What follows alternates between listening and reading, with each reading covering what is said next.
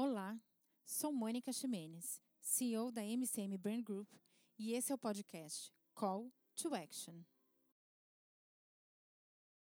Em tempos desafiadores, pandêmicos, abrimos um novo espaço de diálogo para você que quer dançar essa nova música, do incerto, do novo, com novos ritmos e com novas perspectivas. Informar, conhecer e trocar nunca foi tão necessário. Viver nunca foi tão importante. Nossa série de podcasts não é sequencial, então escolha o tema que faz sentido para você, ouça e compartilhe. Bem-vindos ao nosso podcast. Bom, estamos de volta. As Calls to Action são lives que a MCM criou para a gente poder falar desse novo momento de pandemia e daquilo que a gente pode viver de diferente. Toda semana a gente tem uma live diferente para poder falar com vocês, é, com assuntos dos mais distintos. Então, não interessa se você está de um lado da mesa, se você está do outro, você é empresário, você é empreendedor, se você é mulher, se você é homem, a gente está falando de todas as possibilidades. É, então, é muito legal a gente poder dividir isso tudo com vocês e eu tenho aprendido um monte de coisas e todas as vezes que eu entro ao vivo para falar com vocês. Alguns recadinhos da paróquia, como diria a para a gente poder lembrar aquilo que a gente tem que fazer para você poder participar. Você pode mandar para a gente, é assunto que é possível, que não for a gente mandar resposta para você depois, ou pelo YouTube ou pelo Facebook, manda as perguntinhas para a gente é, e a gente vai tentar responder. Então você pode entrar no Spotify, lá no canal da MCM, você vai encontrar todas as entrevistas e todas as lives que a gente fez é, falando de call to action. Então você pode entrar lá e ver tudo que está acontecendo é, nas nossas lives, tá bom? Que mais? A live dura em média uma hora. Você pode assistir agora, se você quiser fazer a pergunta, ou você entra lá depois e assiste no momento que você puder. Do lado tem uma flechinha, assim, um aviãozinho que você pode encaminhar essa live para alguém agora que você acha que precisa, uma mulher dessas que esteja pirando no momento da pandemia. A gente, como é que a gente divide esses papéis? Manda um aviãozinho para alguém para que a gente consiga aumentar o nosso público, dar lá os coraçõezinhos para o algoritmo entender que essa live é importante. O que mais? Hoje a gente tem uma convidada super especial. Ela tem uma formação toda diferente, gente. Ela é professora, doutora, professora de doutorado, super especialista no feminino. Ela tem uma página e uma filosofia de vida, eu diria, que é muito mais do que é, um canal específico. Ela tem vários livros sobre o tema, mas ela fala sobre mulher líder de si mesma. O curso online é maravilhoso, eu já fiz. Já li o livro, é maravilhoso, me ajudou pra caramba em momentos específicos. É, e eu tenho certeza que vai ser super legal para a gente poder falar com ela hoje. Ela é teóloga, socióloga, doutora, então tem um monte de coisas para poder falar com a gente. É, e então eu estou super feliz de poder ter hoje na live a Gina Strozzi. Vamos ver se aparece para ela, tá conectando Uhul. a Gina. Oi, amiga! Conseguimos! Boa, boa tarde a todo mundo que está ouvindo. Estão me ouvindo bem? Para mim, melhorou. Você consegue me ver bem e me ouvir bem? Tô vendo, linda! Tô vendo uma menina maravilhosa na minha frente, ah! gente. E ouvindo essa voz incrível, tá? Meu Deus! Linda! Super privilegiada na vida porque eu tenho a Gina como amiga. Estamos comunicando, né, as verdades que a gente julga serem importantes para as pessoas para ir constituindo.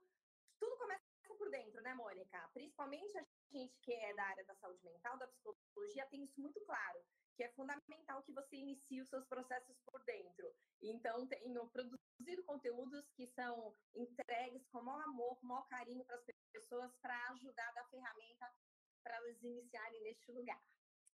Lindo. E assim, é incrível. As lives dela são maravilhosas. Ela tem chamado as pessoas ao vivo nas lives. Isso tem sido tão legal, Gi. Queria te dar parabéns por isso, porque a gente consegue ouvir a verdade da coisa, né? A pessoa vivendo então, aquele drama e, e, conseguindo discutir isso com você ao vivo. Eu tenho achado tão isso. incrível. A vivência das pessoas. Ontem eu fiz uma live e aí a gente vai mesclando e a gente vai entendendo essa dinâmica, que é uma dinâmica de todas as mulheres que é onde nós estamos, aliás, no mundo inteiro a gente sofre das mesmas questões, né? Envolve um pouquinho questões sociais, questões políticas, mas o tanto que a gente precisa se ordenar para poder equilibrar tudo e viver feliz, né? Porque essa essa é a nossa missão, né? Nos ajudar e ajudar o outro a achar satisfação na vida, a realização nessa vida. Que lindo isso. Bom, a gente tem um monte de perguntas, então eu vou começar pelo roteiro para depois te dar tempo da gente conseguir falar das outras perguntas. É, muitas pesquisas apontaram que a chegada da pandemia trouxe uma sobrecarga absurda para essas mulheres. Por que é? Tem uma razão específica para a gente dizer? Internacionais, principalmente, levantaram já lá na Europa, nos Estados Unidos, na própria China, né? É, números e, e dados que são bem relevantes da gente pensar. A gente, a emancipação feminina, ela lutou muito para retirar a mulher de dentro de casa e galgar o espaço público, que é o espaço de direito da mulher, que há um tempo atrás, antes da Revolução Sexual, por exemplo, era um, era um espaço de domínio masculino. Né? E com a pandemia, qual que é a questão da pandemia? Ela nos trouxe de volta para a Amélia. Então, a gente retornou para o espaço da casa com muita propriedade, mas também com muitos, muitos complicadores. E essas pesquisas têm mostrado que esse retorno tem trazido realmente dificuldades para essas mulheres gerenciarem, mulheres que já estavam fora, gerenciarem essa questão é, home office, quer dizer, como que eu ordeno tudo isso dentro de casa? Então, eu, eu diria, Mônica, que uma das principais questões hoje que a gente vai ter que resolver é como ali tarefas da mulher. E a mulher está numa posição realmente bem difícil na pandemia, porque ela é responsável por dar conta da EAD, né, da aula do filho. Então, eu estou aqui fazendo a live. O meu pequeno está lá dentro do quarto fazendo aula de robótica. Então, ele está sentado na mesa, cheio de coisa mostrando para o professor e tentando acompanhar, porque somos nós as responsáveis, né? Não deveríamos ser só nós as responsáveis, mas nós somos o grande nome que vai levantar e que vai manter manter rotina dentro de casa, manter saúde dentro de casa, manter tudo funcionando, a vida sendo tocada, sendo vivida e nós sobrevivendo nesse tempo super difícil. Então, olha, tem uma questão que eu quero relevar que é, é muito importante, né? A pandemia, com o isolamento social, ela provocou esse retorno da mulher. E muitas mulheres estão estafadas, cansadas. A gente tem visto um número de violência enorme. A gente tem claro, Mônica, que a mulher ela é a regente do lar. Né? Enquanto o homem ele, ele ficou naquele papel de patrimônio, né? A palavra patriarca vem de pátria, de patrimônio. Então o homem foi constituído, né, culturalmente, socialmente. Isso foi dado ao homem como o papel principal dele dentro do lar, principalmente. Hoje é um intercâmbio dessas funções, né? Nós vemos muitas mulheres indo para este lugar e também cumprindo o pátrio, também fazendo pátrio. Mas, especificamente na pandemia, nós retornamos para dentro dos nossos lares e a questão do dinheiro. Vamos afastar um pouquinho a questão econômica nesse momento, tá. né? Uhum. Mas a, a, questão do dinheiro, a questão do poder, ela vem à tona, né? Principalmente porque as mulheres também estão sustentando as famílias. Então, nós temos hoje grandes conflitos dentro de casa, do ponto de vista pessoal, homem e mulher, então, as relações de gênero elas se levantam aí. Então, principalmente da relação de gênero, que é uma relação de poder, que é uma relação de autoridade, de homens e mulheres, que isso se dá muito do ponto de vista empresarial, do ponto de vista do trabalho, do mundo do trabalho, do mundo público, mas principalmente hoje dentro do privado. Então, eu, como psicóloga, tenho recebido muitas. É, eu, eu eu diria, queixas né, das mulheres dizendo: eu, além de ter que suprir as questões que são as questões de dinheiro, também, junto com meu pai, eu faço tudo dentro de casa. E esse tudo tem levantado as pesquisas, exatamente, né? As pesquisas estão preconizando o quê? Estão ala, ala, é, alertando para o quê? Que as mulheres estão extremamente sobrecarregadas. Porque se a gente pensar que a pandemia pudesse ter vi, vindo há 50 anos atrás, a mulher ela já está, saímos e tivemos que retornar. E esse retorno, primeiro, tem um impacto de frustração, né? Que é, deixa eu fazer uma salvaguarda aqui, né? A gente está em casa e é muito bom, a gente tem um tempo com os nossos filhos, isso é riquíssimo. Então, os meus meninos ficam no integral, né? Eu tenho dois, um fica no integral e o outro já mora em São Paulo, já é um homem, já faz faculdade. De alguma maneira, isso colocou isso no nosso colo novamente. Então, esse uhum. é o grande uhum. ganho, que é o ganho afetivo, que é o ganho é, da intimidade, que é o ganho de você poder ficar perto do cara estudando. É, é, é, é estafa, gente, mas existe uma, um valor, que é um valor atribuído a essa questão é, do, do mundo, do aproveitar, que é estarmos juntos às nossas crias, estarmos juntos em casa, porque realmente a gente trabalha tanto que tem essa desordem, que é uma desordem um pouco da culpa, um pouco de, de dor, de quanto eu estou fora e não estou não tô com os filhos, que é ainda resquício exatamente deste lugar, que é o lugar da grande maternidade, como a maternidade provendo tudo que é do mundo, que é da casa, que é do espaço privado. Então, esse é um ponto positivo. Você que está me ouvindo, as meninas que estão aí ligadinhas, né? A gente tem tantas queixas, mas esse eu queria ressaltar. E queria que você ordenasse na tua vida como algo poderoso, que é a restituição do afeto. Então, aproveitem esses dias queixas, que são essas queixas corriqueiras, que elas são, elas têm lugar, elas são legítimas, mas é importantíssimo a gente aproveitar esses meninos em casa, porque geralmente a gente sai rápido, a gente vai trabalhar, a gente volta e o tempo passa, e de repente eles crescem. Então, a gente não é, vê eles crescerem, né? A gente não vê na hora que vê o cara cronológico, ele é impiedoso, ele é difícil, ele é imparável, né? Quer dizer, a gente não tem controle sobre ele. E o que eu tenho falado, e eu quero iniciar essa live falando algo bem positivo com relação a isso, porque são tantas dificuldades né, das mulheres na pandemia, mas de, de deixar aqui muito claro, de salvar essa questão um tempo que é o kairos, que é uma palavrinha grega importante que diz relevância do significado. Então, o tempo é cronos, ele corre, eu não domino ele, mas eu posso sim estabelecer um kairos, um tempo de valor, um tempo de sentido, um tempo de amor, um tempo de intimidade, um tempo de reconstituição, porque muitas vezes a nossa vida é tão rápida, é tão corrida, é tão cheia de trabalho, é tão cansativa, eu chego em casa para dormir e não vejo ninguém, então um tempo de a gente aproveitar. Então, a gente vai tratar disso que você estabeleça dentro de você a capacidade de se reconectar consigo, se reconectar com a maternidade, com a Amélia um pouco nesse espaço, que não é um defeito, que não é um problema. Não negative isso, mas coloque dentro de um plano que é um plano de significado do bem, significado do amor, do carinho, do positivo.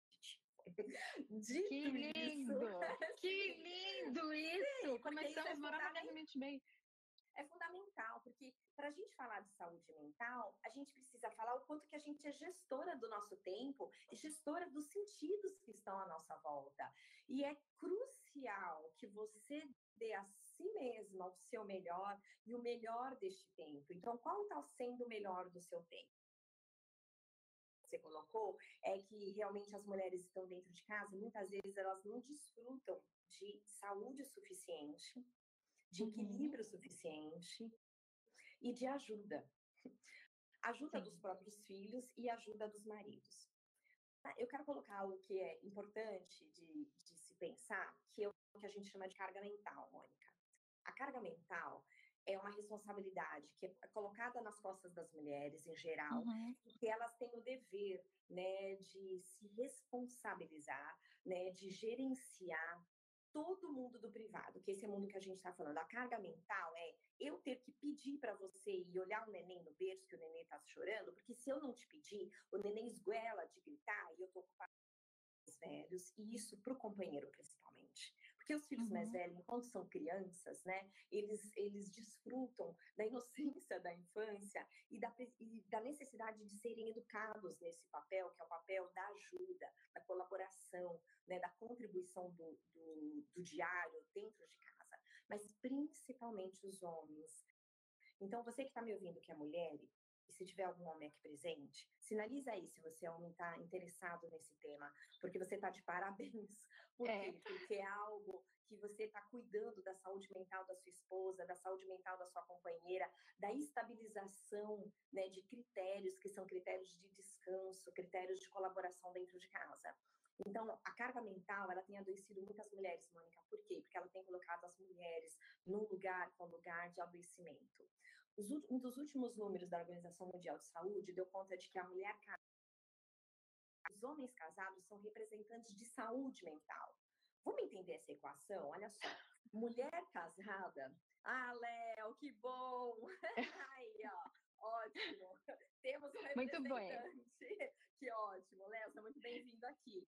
E depois isso. multiplicar isso que a gente está falando para os seus companheiros, para outros homens, né? É isso aí.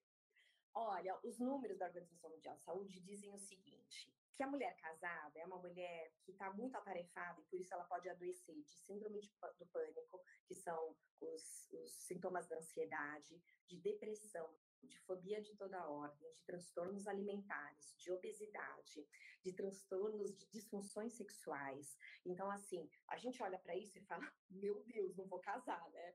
Por quê? Porque realmente coloca a gente numa posição de uma mulher estafada, principalmente por essa questão da carga mental que eu estava colocando para vocês, que é a, a incapacidade do par distribuir, redistribuir e alinhar junto com a companheira as tarefas da casa. Também porque hoje as mulheres fazem a dupla jornada e a tripla jornada. As mulheres estão dentro de casa no home office em única jornada com tudo isso nas costas, porque ela trabalha fora, ela trabalha dentro de casa, ela dá conta dos filhos, ela dá conta agora da, da alimentação, porque não tem ninguém para ajudar nesse momento por causa da, do isolamento, da escola, então ela virou professora. Tem um post engraçado que está rolando aí dentro do Instagram que é, né? Ah, a gente vai ganhar diploma de pedagoga agora, né? Ou vai ficar no Exatamente. Isso. Porque é, o consumo também, Mônica, de ansiolíticos e antidepressivos, estabilizadores de humores, aumentou, quadriplicou, na verdade, os números. Então, para iniciar, como é que eu ajudo a minha esposa? Eu não, eu vou otimizar meu tempo, eu vou me é, pró-colocar, quer dizer, pré-colocar. Eu não espero que ela chame ou que ela mande. Eu, homem, não fico só preso no joguinho, né? E a gente, como mulher, também precisa educar os nossos maridos. Então, o companheiro chegou na sala, chegou, se jogou no sofá, pediu uma geladinha, tá sapeando o, o controle da televisão, da gente poder, com uma voz calma, vamos pensar na professora na escola, escola, ela não grita para você para você aprender, ela grita às vezes para te chamar atenção, mas assim, é uma educação com amor. Hoje eu escuto muitas mulheres, Mônica, e tem sido interessante que uma delas disse assim: hoje virou critério de exclusão e inclusão do par. Ele ajudar nas tarefas domésticas. Vamos ver se ele sabe lavar louça, passar um pano no chão, lavar um banheiro, porque ninguém aguenta fazer tudo isso sozinha. Sim. E nós estamos em casa, e como é que a gente administra essas questões? Então, para os homens, deles serem proativos, sim, deles inaugurarem esse novo tempo, que é o novo tempo da informação a respeito da saúde mental dos gêneros dentro do lar. Como é que a gente se situa? A gente se equilibra com o par, a gente se antevê, a gente fala, né? hoje você vai descansar. Amor, vai fazer a unha hoje rapidinho? Amor, põe a máscara e vai, vai passear no supermercado, vai passear lá fora, vai tomar um sol para eu poder ficar, uhum, para eu poder ficar. Porque eu tenho que ordenar o todo. E tudo que é totalidade é adoecedor. Tudo que é extremo é adoecedor. O lugar da saúde é no equilíbrio. Por isso, hoje, o nome da nossa live, né, Mônica, é como alinhar todos esses papéis, uhum. principalmente para a gente não adoecer. Eu vou ter que fugir do roteiro para poder te fazer outras perguntas, porque tem um uhum. monte de coisa aí que você falou que são super interessantes. É, e você, vou voltar para a pesquisadora. Culturalmente, a gente sabe que mulheres e homens têm papéis distintos em diferentes regiões do mundo. Então, quando a gente está falando de geografia, né? Nós duas nos encontramos pela última vez na Índia. na né? Foi muito engraçado. E para mim, é, eu lembro que eu te falei isso, que para mim foi muito louco. Eu viajei 15 dias pela Índia vendo mulheres subjugadas, não tinha espaço culturalmente para elas no mercado de trabalho. Então, eu lembro que eu fui numa loja de departamentos comprar uma roupa, e uma loja de departamentos de cinco andares, é, e a única mulher que eu vi trabalhando estava no provador. Todas as outras funções eram ocupadas por homens. Depois eu fui para uma convenção para poder ir lá receber a, a, o prêmio e tal, e vi mulheres tão poderosas, assim, faturando bilhões de dólares pelo mundo, é, empoderadas financeiramente, empoderadas dentro das suas casas, é, empoderadas dentro do seu ambiente de trabalho, mas algumas tiveram que abrir mão do relacionamento pessoal, tiveram que abrir mão do relacionamento com o filho, é, porque cultura aqui no Brasil, então a minha pergunta é sobre o que acontece lá fora e aqui. Do que eu escuto das minhas amigas? A gente está cansado, os, os, companheiros, muitos deles voltaram sim para conseguir ajudar, porque entenderam esse momento do adoecimento feminino e, e valorizaram a relação. Então, assim, eu quero essa mulher bem, eu quero essa mulher feliz, então eu vou é, dar o meu melhor para que a gente consiga viver uma relação estável e possível, onde a gente consiga contribuir um com o outro, porque não é responsabilidade nem só de um e nem só de outro. Culturalmente é assim, é, ou fora do Brasil é assim, e por que é que a gente ainda encontra tantas mulheres doentes nesse meio da pandemia que não conseguiram encontrar voz, porque essa é a minha maior dificuldade é, elas não conseguiram. Como é que elas equilibram a sua voz para se tornarem líderes de si mesmas? Porque o que a gente está vendo é uma desvalorização da mulher dentro de casa, nesse ambiente pandêmico. Juntei um monte de pergunta, e agora? vamos lá, vamos por partes. O que, o que ocorre é a posição da mulher, ela difere no mundo, principalmente por causa do crivo, né, do corte religioso.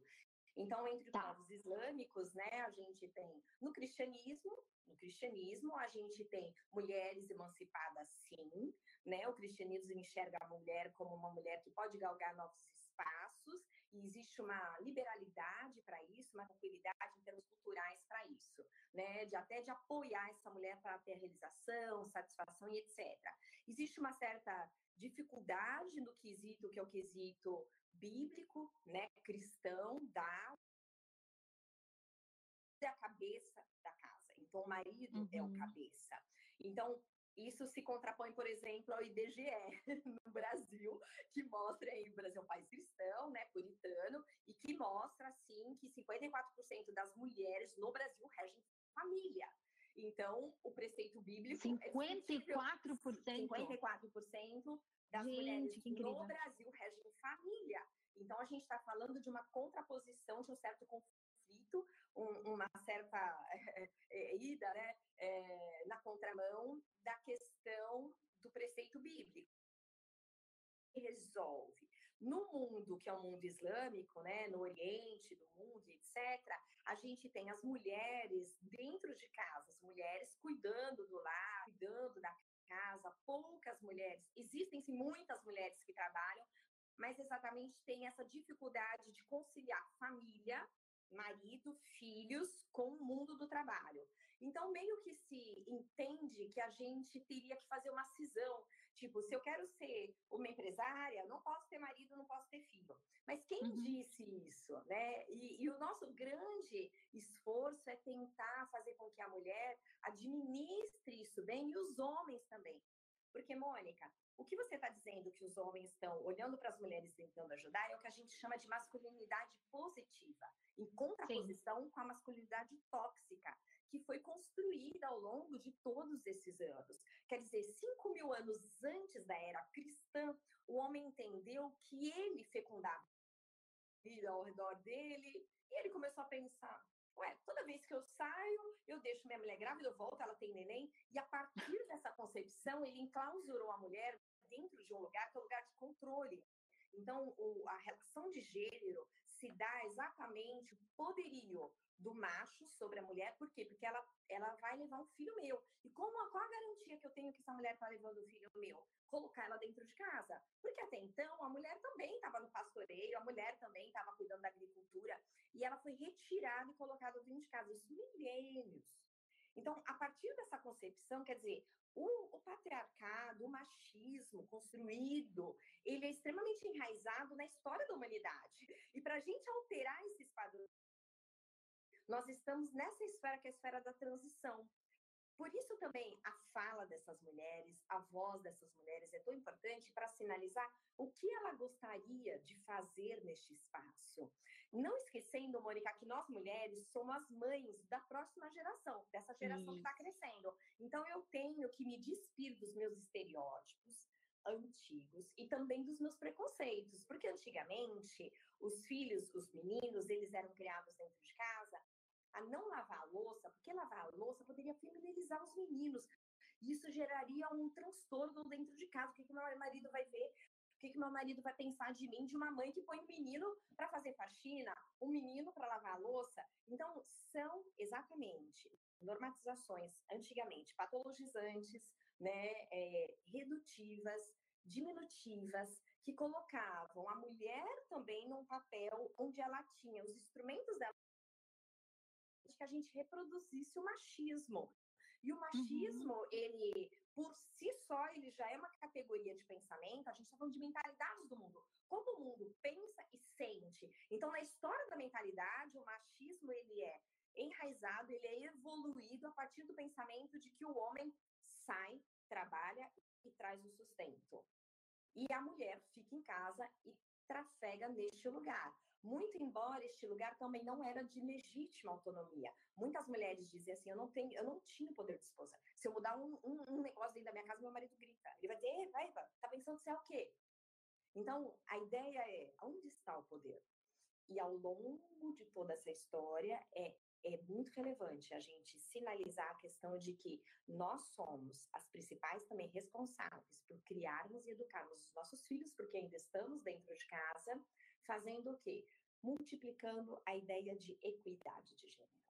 Equidade de gênero. O que é equidade de gênero? São os dois fazendo as mesmas coisas, observadas as diferenças, né? Você começou falando exatamente da proposição das diferenças, das diferenças biológicas que são dadas e são determinantes, mas exatamente das diferenças que são construídas ao longo do tempo, que são as diferenças de gênero, que é uma construção social, que é uma construção cultural. Eu ensino o que é para você fazer ou não sobre meu livro fala sobre isso, que era a gente tentar diluir aos poucos, não de forma radical, mas a gente dissolvendo e trafegando neste mundo com um pouco mais de equilíbrio para acharmos a equidade. Só que eu só vou achar essa tão bendita equidade quando eu conseguir educar os meus meninos com uma visão de machismo do macho positivo, que é o macho que entende que a mulher não é serviçal dele.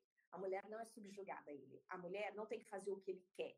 A mulher tem sim vontades, propósitos, desejos. E aí o melhor casal é aquele que afina os propósitos de vida. É aquele que encaixa, é aquele que diz assim: eu penso dessa forma e sonho e você está aliada a mim, porque você sonha parecido, você sonha igual.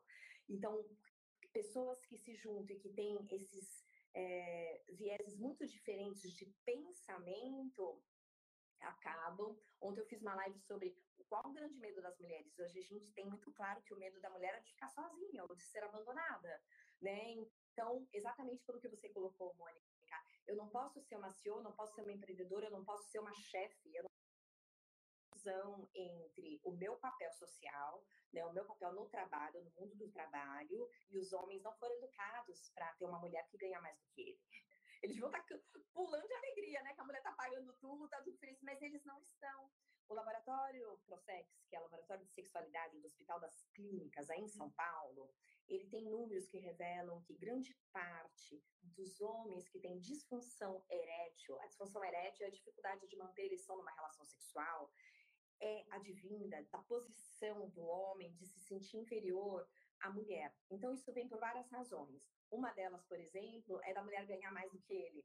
Então, Outra razão é dele estar tá desempregado. Ele tá, é lógico que estar tá desempregado é um luto, é uma dificuldade grande, né? E aí ele está sem poder financeiro e ele também fica sem poder psicológico para fica diminuído. Exatamente, diminuído para a função sexual. Mas exatamente, não na questão do desemprego que a gente pode afastar um pouco, mas na questão da mulher ganhar mais, há uma disputa com uma do que ele, e ele está disfuncional. Por quê? Porque ele foi ensinado, e ele está em dor, em sofrimento, porque ele foi ensinado que ele deveria comandar, ele deveria mandar o tempo inteiro. Então, isso que a gente chama de masculinidade tóxica.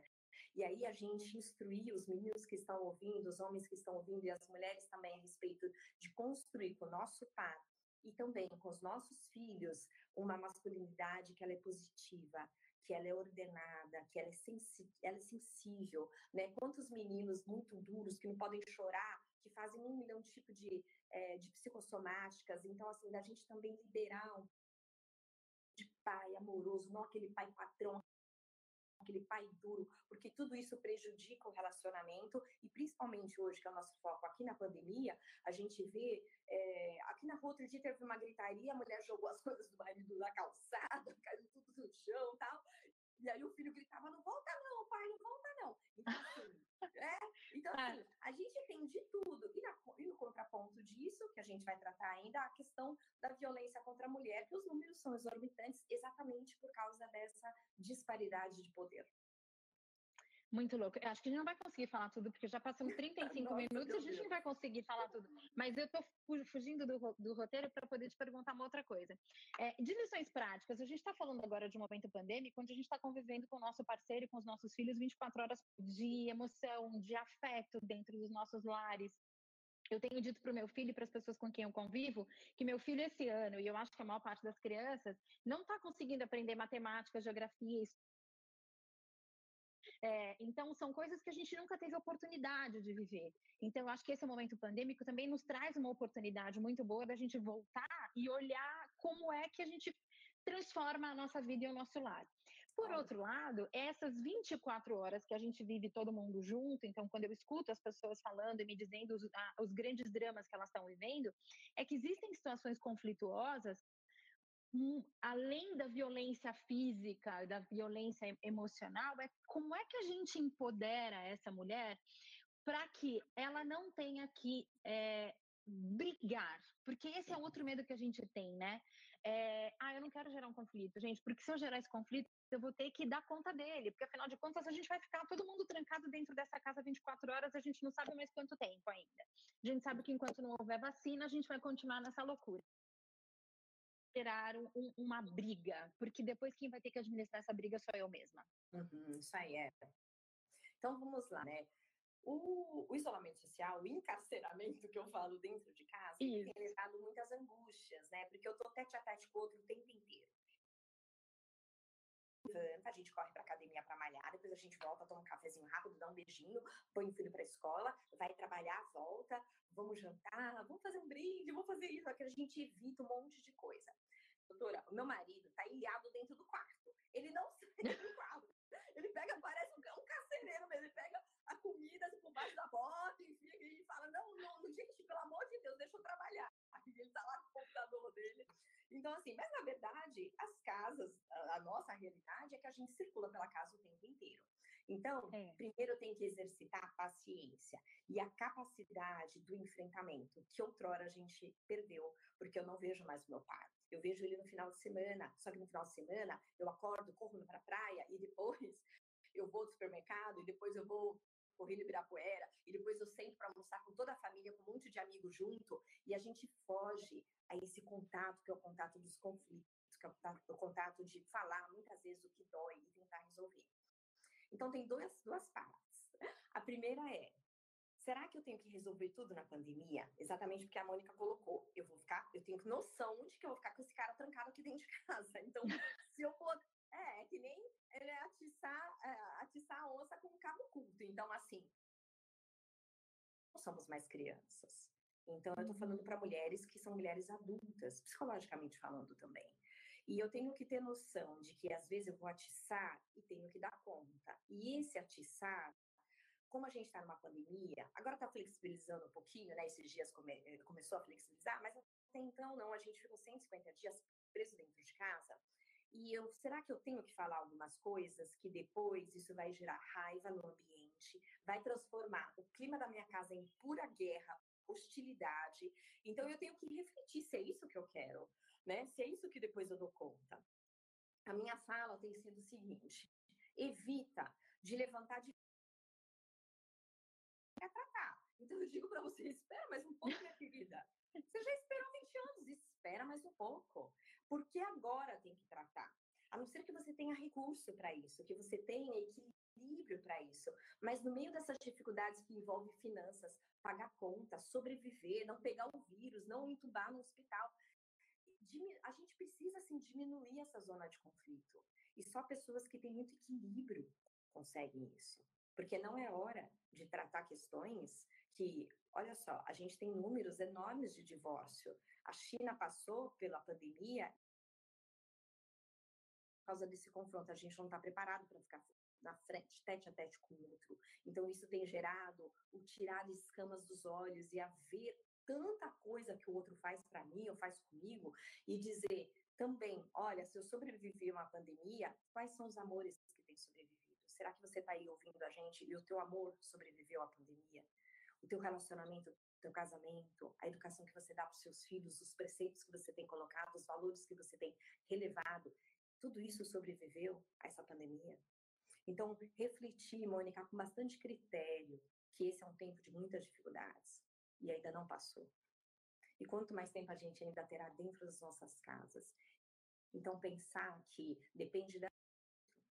Porque tem muita gente reclamando, mas o cara trabalha pra caramba, a mulher trabalha muito, e ela tem muitas coisas para fazer. Seja empático, se coloca no papel do outro e sofre também pelo outro. Será que você consegue? A gente está cheio de psicopatinhas por aí que tá dando. Ah, tô nem aí, cada um com o seu problema. Não é cada um com o seu problema. Nós estamos numa questão humanitária. A gente precisa, mas você não doa na sua casa. Então, doe primeiro amor, perdão, limpa de rancores. Você pode fazer isso coisas que te machucavam e que você está vendo que você pode pegar o vírus e morrer, e você ainda está presa naquele machucado, presa naquela criança ferida, presa naquela mulher que o cara foi lá e curtiu a foto da amiga e você está rancorosa faz três meses. Para com isso. Conversa, sinaliza. Eu não curto esse tipo de coisa. Eu não gosto, eu não funciono assim. Use a tua fala, use a tua boca, comunique, coloque para fora. A gente tem visto, Mônica, tantas pessoas sofrendo de psicossomáticas porque engole a dor, engole tudo. Só que são duas coisas. Eu não estou dizendo para você não falar, eu estou dizendo para você ajeitar um espaço que é um espaço que pode reverberar coisas positivas a partir da sua fala. A palavra dura, ela volta como espada, mas a palavra mansa, ela acalma o coração do outro e ela reverte a situação. Então, qual é a forma que você coloca as tuas verdades, as tuas dores, a tua posição? Seja empático, olhe para o outro, sinaliza para o outro, abraça o outro, mostra que você também sente dor e que você entende o que está passando na vida dele. Então, essa capacidade de comunicar, né, comunicar o que você quer dele é muito importante. De novo, não temos duas crianças em casa, temos dois adultos. E é, uhum. muito relevante que esses sentimentos que são positivos, que são valorosos, como, de novo, repito, perdão, o amor. Uhum. Desliga um pouco a Netflix. Para de assistir aquela série de vampiro, de terror o tempo inteiro. É, porque isso é, é um valor que você está enxertando em si. Aí eu te pergunto, você está passando mal? Já sabe por quê? Em vez de você fazer isso, medite, ore, reze, se ligue ao sagrado, busque conectar os seus filhos, com mesmo que você abra o celular e passe no rolo, olha a fotinho do vovô no passado, do aniversário, a rede, desliga o jornal, para de ouvir desgraça e tenta cultivar dentro da tua casa o que a gente fala tanto, mas que parece às vezes balela das pessoas falando, mas de você praticar. Faz um jantar especial, faz uma prece em família, ora, agradece, coloca pedidos de oração. Então, tudo isso vai conectando vocês no mesmo lugar, com o mesmo enlace, vai fazendo sim, vínculos perpétuos, alianças profundas que outrora estiveram, é, estavam tudo desconectados, estavam vivendo como pessoas estranhas dentro de casa, agora a gente vai ter que se reconhecer novamente. E eu desejo. Eu vou pular esse roteiro completamente, porque eu tenho outras coisas para perguntar.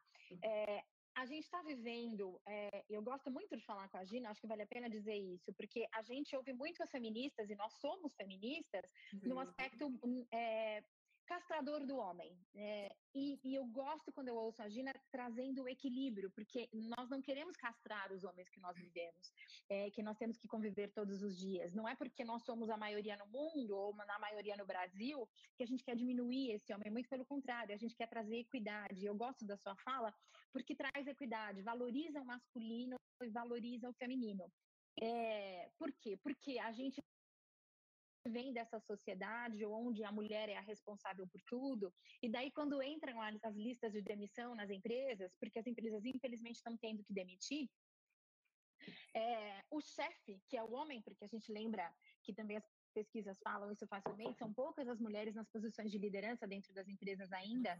Dentro de conselho, a gente ainda está falando de 6% só das mulheres é, em posições de conselho. Então, vêm os homens do alto das suas posições hierárquicas, olham as listas de demissão e dizem: bom, é melhor ficar com os homens nesse momento. Por quê? Porque as mulheres precisam ficar em casa, cuidando dos filhos e cuidando da casa. né, com o tempo, é, do espaço que a gente ganhou na vida.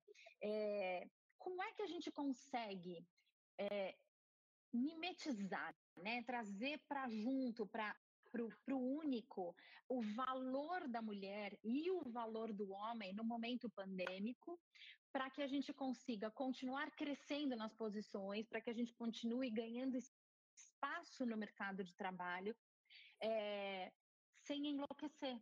Porque uhum. as mulheres estão, e não diria que são só as mulheres, os homens também estão enlouquecendo, mas por tudo isso que você já contou para a gente no começo, como é que a gente consegue dar voz e vez para essas mulheres hoje? Porque a gente está voltando anos atrás. Uhum. Né? Nós voltamos a discu discutir se a mulher pode ter direito ao trabalho, se ela tem capacidade de trabalhar, visto que ela tem que cuidar da casa esses homens para que olhem essas listas e digam: não, essa mulher continua sendo incrível e ela precisa do meu carinho, do meu afeto e da minha ajuda enquanto é, o, o, dono dessa vaga. Uhum, sim.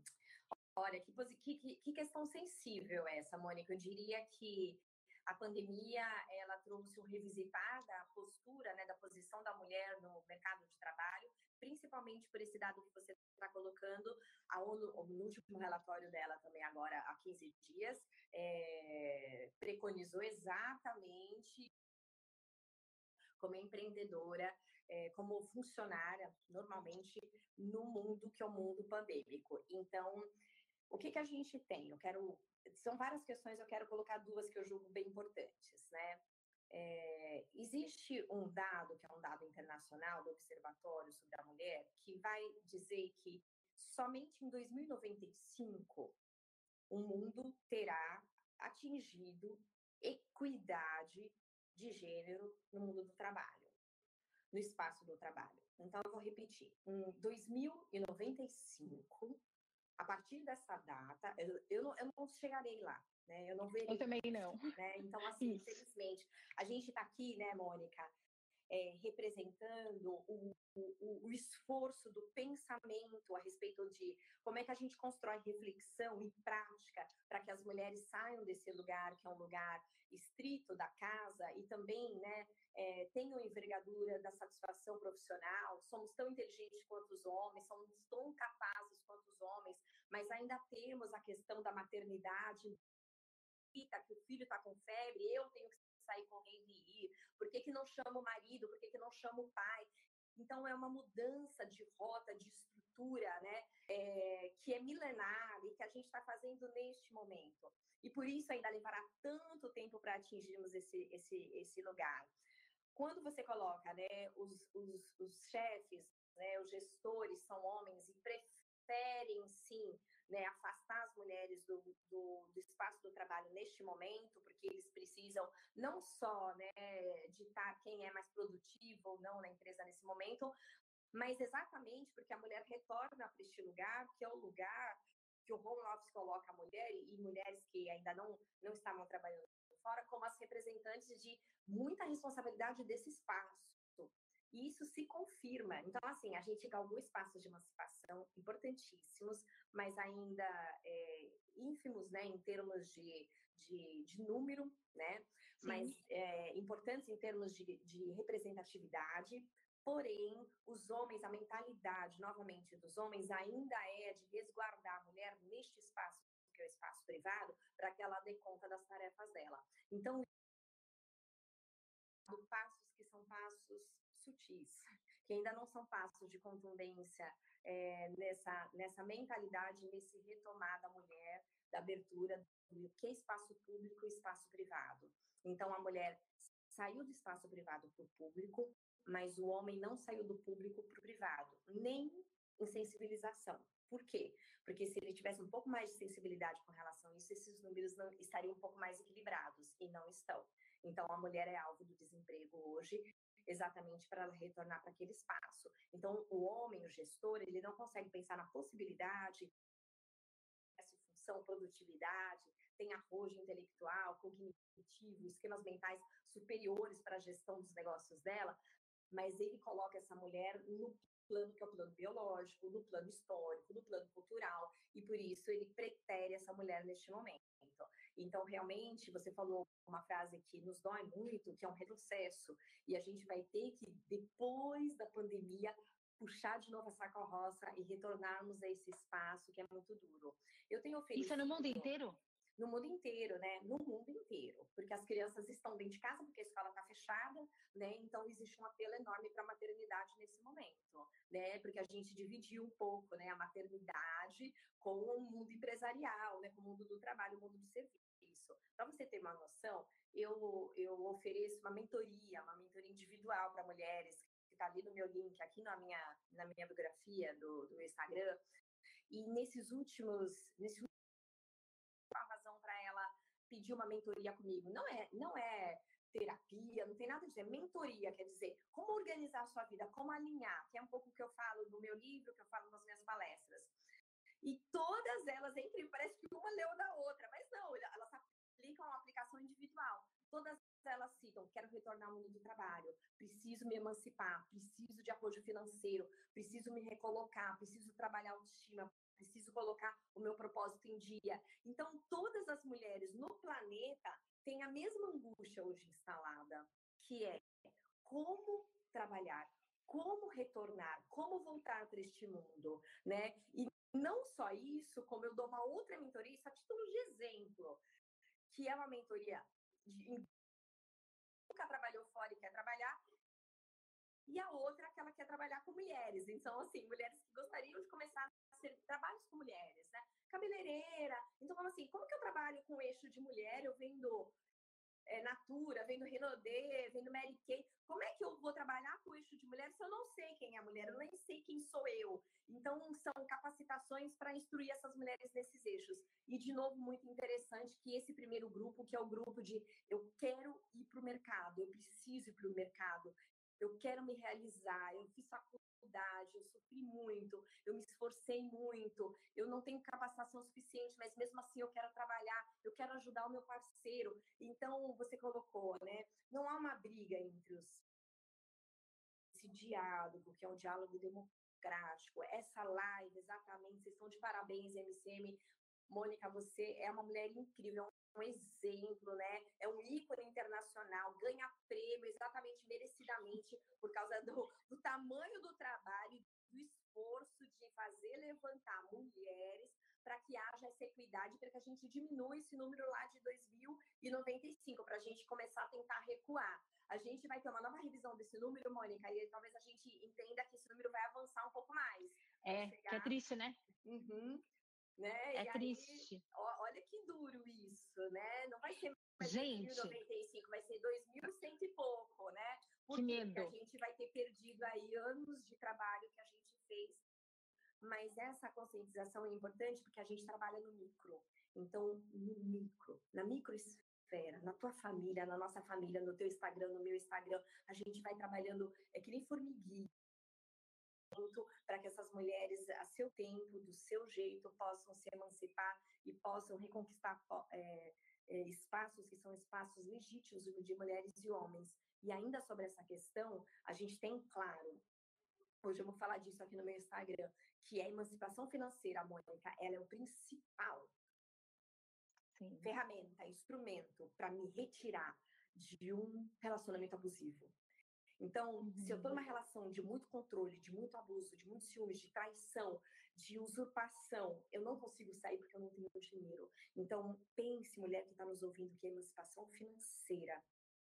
É exatamente. Toda vez que eu abro capacitação, fecha as vagas em 10 minutos. Por quê? Porque eu preciso me capacitar, porque eu tenho que entender que a emancipação financeira, eu ganhar o meu próprio recurso, me retira de qual que é? o principal instrumento de cortar com a relação de abuso e com a dependência também emocional. Gente, faltam cinco minutos para acabar. Eu vou ler uma pergunta que a gente. Obrigada, a gente falou disso essa semana sobre sororidade, eu e ela. Mas a gente tem quatro cinco minutos para a gente poder terminar. Então, primeiro eu queria te agradecer, dizer que eu assisto todas as lives que eu posso da Gina, porque me ajuda muito é, como líder feminina. Eu sei do espaço, da responsabilidade que eu tenho de conseguir ajudar outras mulheres a conseguir emancipação financeira, emancipação emocional, conseguir reduzir conflito, conseguir aprender a lidar com conflitos, é, ajudar essas mulheres a conseguirem é, alcançar os sonhos e conseguirem ser líderes de si próprias. Então, eu assisto sempre que eu posso agir, né? Então, vejam a bio dela, e cliquem, vejam os vídeos, assistam as lives, façam os cursos, porque, de fato, são ferramentas muito úteis, e principalmente nesse momento onde a gente está tão frágil, é, é bom demais poder te ouvir. Então, essa é a primeira coisa. E agora, esses últimos quatro minutos, últimas dicas para as mulheres e para os homens que estão nos ouvindo sobre Momento de pandemia, como é que a gente vive agora nesses últimos quatro minutos, esses últimos anos, meses, sei lá quanto tempo a gente ainda vai ficar? Sim, eu quero fazer da minha palavra a minha instrução, que eu quero te agradecer esse momento, muita gratidão por todos os ouvidos atentos, pela presença de todos aqui, para a gente estar tá reconhecendo, para a gente estar tá cuidando uma das outras. Quero indicar a leitura do meu livro, Mulher Líder de Si Mesma, aqui no no Linktree aqui da minha bio tem um acesso ao livro, ao e-book que é mais fácil de você adquirir, de você ler, de você acompanhar a gente com os nossos conteúdos, porque são conteúdos que multiplicam exatamente o que está escrito aqui. Empreendedorismo emocional, que é começar por dentro. Você tem que se construir por dentro para poder ter alegria de vida, propósitos cumpridos, você quiser ser. Então, é essa a minha última palavra para vocês, com votos de que vocês todos nós sobrevivamos com muita saúde esse tempo e retornemos aos nossos propósitos, sejamos muito felizes. Obrigada, Isso. Mônica. Muito obrigada. Obrigada a você. Gente, não deixe mesmo de ler o livro, porque é bom demais. E você lê muito rápido. Eu comprei o e-book uhum, e, e, você lê muito rápido, só que aquilo vai te transformando por dentro. Eu diria que tem dois livros que para mim são muito transformadores. Mulheres que Correm com os Lobos, uhum. é, que é meu livro de cabeceira na vida. Uhum. É, porque mexe com, com o arquétipo da mulher, do feminino, me traz com uma loba de volta, me traz força para poder viver com garra a, a vida que a gente está vivendo. E depois que eu li Mulher Líder de Si Mesma, eu consegui começar a entender o que é esse empreendedorismo emocional, que é tão importante toda semana com a gente. Semana que vem tem mais, mais uma live. A gente volta a falar de empreendedorismo semana que vem. Vamos voltar a falar é, do mundo do empresariado e todas as questões da pandemia que a gente está tentando transformar. Como é que a gente transforma negócios? Como é que a gente ajuda pessoas a poderem viver esse momento? Gi, muito obrigada. Beijo, Beijo de todos os amigos e muito obrigada pelo seu tempo conosco. Obrigada por ouvir esse episódio. Se foi legal para você, não esqueça de compartilhar com alguém. Seguimos nas entrevistas e gravações e toda semana subiremos mais conteúdos para te ajudar a enfrentar esse momento agindo. Nos encontramos novamente no próximo episódio. Eu sou Mônica Ximenes, CEO da MCM Burn Group, e esse é o podcast Call to Action.